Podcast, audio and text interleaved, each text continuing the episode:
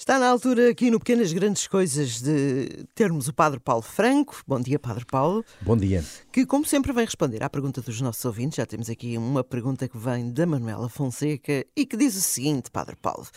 Bom dia. Em Portugal somos todos potenciais doadores, exceto se manifestarmos Uh, se manifestarmos em vida a nossa vontade de não o fazermos. Pessoalmente acho bem, porque se podem salvar muitas vidas com este procedimento. No entanto, gostaria de saber qual é a posição da Igreja sobre este assunto, que é a doação de órgãos. Ora, bom dia. Uh, aqui a Manuela coloca-nos uma, uma questão muito interessante uh, e às vezes pouco, pouco falada. É verdade. Não, não, é uma questão muito, muito tocada assim nas nas grandes questões sociais em que a Igreja também uh, se pronuncia e se manifesta. E, é, e, este é um tema, enfim, muito, muito importante e que a Igreja uh, já se vem manifestando acerca dele há, há muito tempo, esta parte. Uh, e acredito que se calhar muitos nem, nem têm conhecimento disso. Portanto, a Manuela mete-nos aqui uma questão que eu acho que é, que é muito oportuna e, e que, vai, e que nos vai permitir conversar aqui um bocadinho sobre o assunto. Então, em primeiro lugar, é preciso termos consciência de uma coisa: é que, eh, apesar da, enfim, da, da evolução eh, da ciência e da medicina eh, em muitos tratamentos, ainda, há, ainda é necessário e ainda há muitos casos em que a única forma de salvar vidas, de, de perseverar ou de recuperar ou de melhorar a saúde de muitas pessoas que estão doentes uh, só encontra neste recurso uma verdadeira alternativa. Ou seja, uh, a doação de órgãos responde verdadeiramente a uma necessidade social que, que existe uh, e que por isso ela é, é de facto importante. e por isso também, e por causa desta importância e deste reconhecimento, a Igreja, no, no Catecismo da Igreja Católica, que é onde nós temos assim, enfim, eh, compilada toda a doutrina eh, cristã acerca enfim, da fé, mas também dos nossos costumes e da, e da, e da vida temporal, diz a certa altura isto que eu gostava aqui de, de ler. A doação de órgãos após a morte é um ato nobre e meritório e deve ser encorajado como uma manifestação de generosa solidariedade. É muito bonita esta, é, sim, esta afirmação e a Igreja não deixa dúvidas quanto a isto. Portanto, esta afirmação acho que esclarece a dúvida da Manuela e esclarece a dúvida de muitos de nós. Eu vou repetir: a doação de órgãos após a morte é um ato nobre e meritório e deve ser encorajado como uma manifestação de generosa solidariedade. Então, vamos olhar aqui um bocadinho para esta expressão do Catecismo da Igreja Católica e, e dizer, eh, se calhar, enfim, eh, sublinhar aqui dois ou três aspectos que, que me parecem eh, importantes a propósito da questão da Manuela. Enfim, ela ficaria já a resposta respondida desta maneira, mas vale a pena aqui Sim, sublinhar dois, dois ou três é aspectos. Isso, até porque há outra questão, é, é a doação em vida, que pode acontecer também, não é? Exatamente, mas já lá vamos, já lá vamos. Então, Uh, primeira coisa que eu acho que é importante, e vou utilizar aqui um, uma ideia deste, deste, de algumas palavras que eu, que eu vou dizer não são minhas, são do Papa Francisco, uh, que diz uh, que diz algumas coisas sobre esta matéria e em alguns pronunciamentos que ele teve e que eu gostava aqui de, de recordar na, na, reflexão que quero fazer com, com todos aqueles que nos escutam. em primeiro lugar, há uma coisa que é, que é importante é que uh, o significado da doação de órgãos, uh, quer para o doador, quer para o receptor do órgão, quer para a própria sociedade, uh, não se esgota na utilidade imediata dos órgãos. Porque o que está aqui em causa, para além dessa utilidade, é também uma experiência profundamente humana, cheia de amor, cheia de altruísmo, que se torna também uma manifestação de que uh, a vida vai muito para além de nós próprios, muito para além do interesse individual e de um olhar uh, exclusivamente para si mesmo. Ou seja, há aqui uma abertura a uma generosidade, a um bem maior. E esse bem maior é também uh, a qualidade da vida e o que essa vida, também com qualidade, beneficia a própria sociedade. E por isso, nesta, nesta perspectiva, quando nós falamos doação de órgãos, uh, estamos a falar também num ato de responsabilidade social, uma expressão, e o Papa dilo desta forma, uma expressão de fraternidade universal que une todos os homens e mulheres. Ou seja, há aqui de facto uma manifestação de que aquilo que eu sou e que se manifesta também no meu corpo não é apenas uh, algo individual, não é apenas algo pessoal, mas é algo que também pode estar ao serviço da humanidade, pode estar ao serviço dos outros e, portanto, há também uma expressão desta fraternidade universal. É uma coisa muito bonita e que é importante nós também termos consciência disso, que a nossa vida vai mais, vai muito para além daquilo que cada um é individualmente.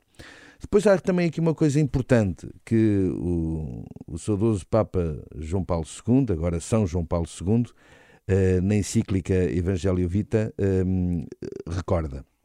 É que eh, merecem particular atenção e apreço a doação dos órgãos feita de formas eticamente aceitáveis. Porquê? Porque eles não podem nunca prejudicar a vida, ou seja, a doação de um órgão é legítima, é válida e mais é algo bom e algo meritório e algo uh, de uma, como dizia o, como dizia o Catecismo da Igreja Católica, algo nobre, se essa doação não puser em causa a vida do doador.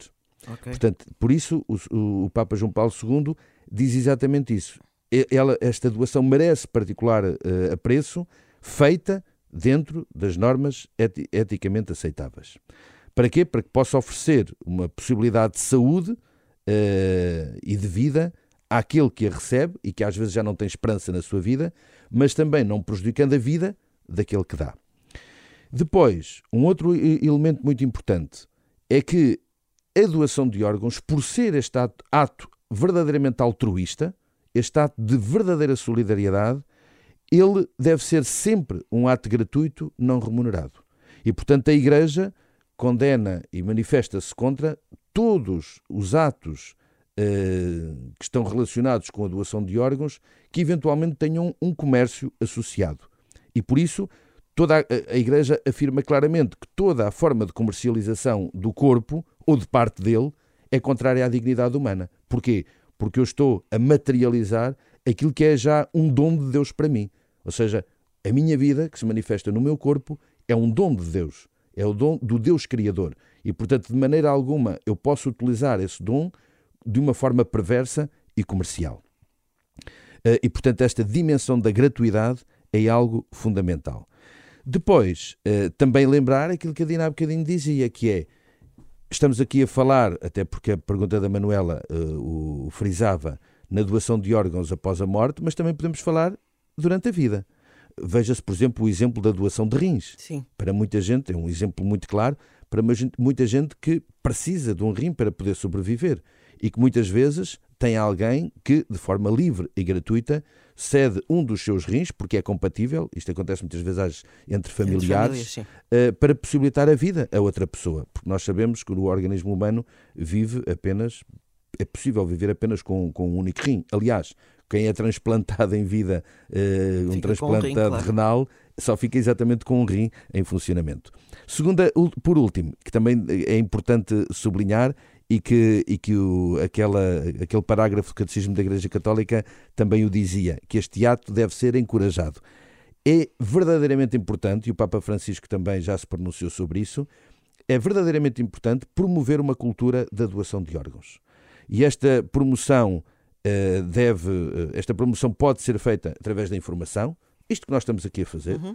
através da consciencialização das pessoas desta importância e através do compromisso constante da própria sociedade nisso, uh, quer a doação em vida, quer a doação pós-mortem. Portanto, não deixemos também de manifestar esta, esta importância. Não deixemos de encorajar, não deixemos de informar aqueles que eventualmente estejam uh, em dúvida ou em ignorância relativamente a esta, a esta questão.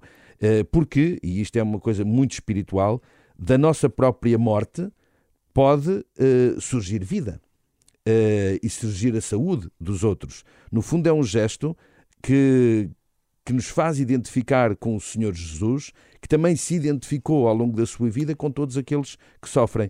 E por último, dizer uma coisa muito, muito importante: diante das ameaças contra a vida, que infelizmente nós cotidianamente eh, somos sujeitos, como é o caso do aborto, como é o caso da eutanásia, a sociedade também precisa destes gestos concretos de solidariedade, de amor generoso, de promoção da própria vida.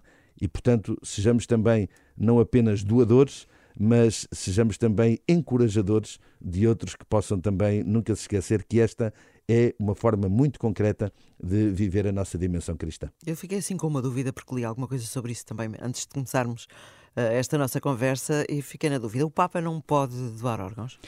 Ora, essa é uma questão interessante. Uh, de facto, uh, poder ser doador, ele pode ser sempre doador.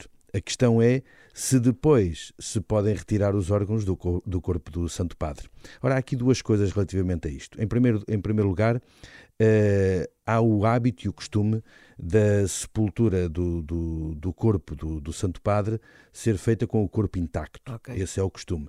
Por outro lado, Uh, há também, uh, enfim, um pronunciamento, não há propriamente uma lei da Igreja sobre isto, mas há um pronunciamento a propósito do, do Papa Bento ser doador de órgãos uh, e esta questão foi, foi levantada e houve um pronunciamento a dizer que o Papa, após, após a sua eleição de Papa, porque esta doação do Bento XVI era enquanto era cardeal anterior, Ratzinger, de, depois da eleição o corpo já não pertence individualmente à pessoa, mas é quase que poderíamos dizer, enfim, não é a melhor expressão, mas propriedade de toda a Igreja. Até porque uh, muitos papas mais tarde, uh, por vezes, são canonizados e há também esta questão uh, das relíquias do, do, do, eventual futuro santo, como é que depois serão tratadas, estão no corpo de outrem. É? Portanto, estas questões levam a que, de forma prudencial, não haja o costume de o fazer. Mas o Papa é sempre o Papa e o Papa pode sempre, pode tomar, pode sempre tomar uma decisão diferente, como é óbvio. Muito bem, muito obrigada Padre Paulo Franco. Domingo encontramos-nos aqui de novo, se Deus quiser.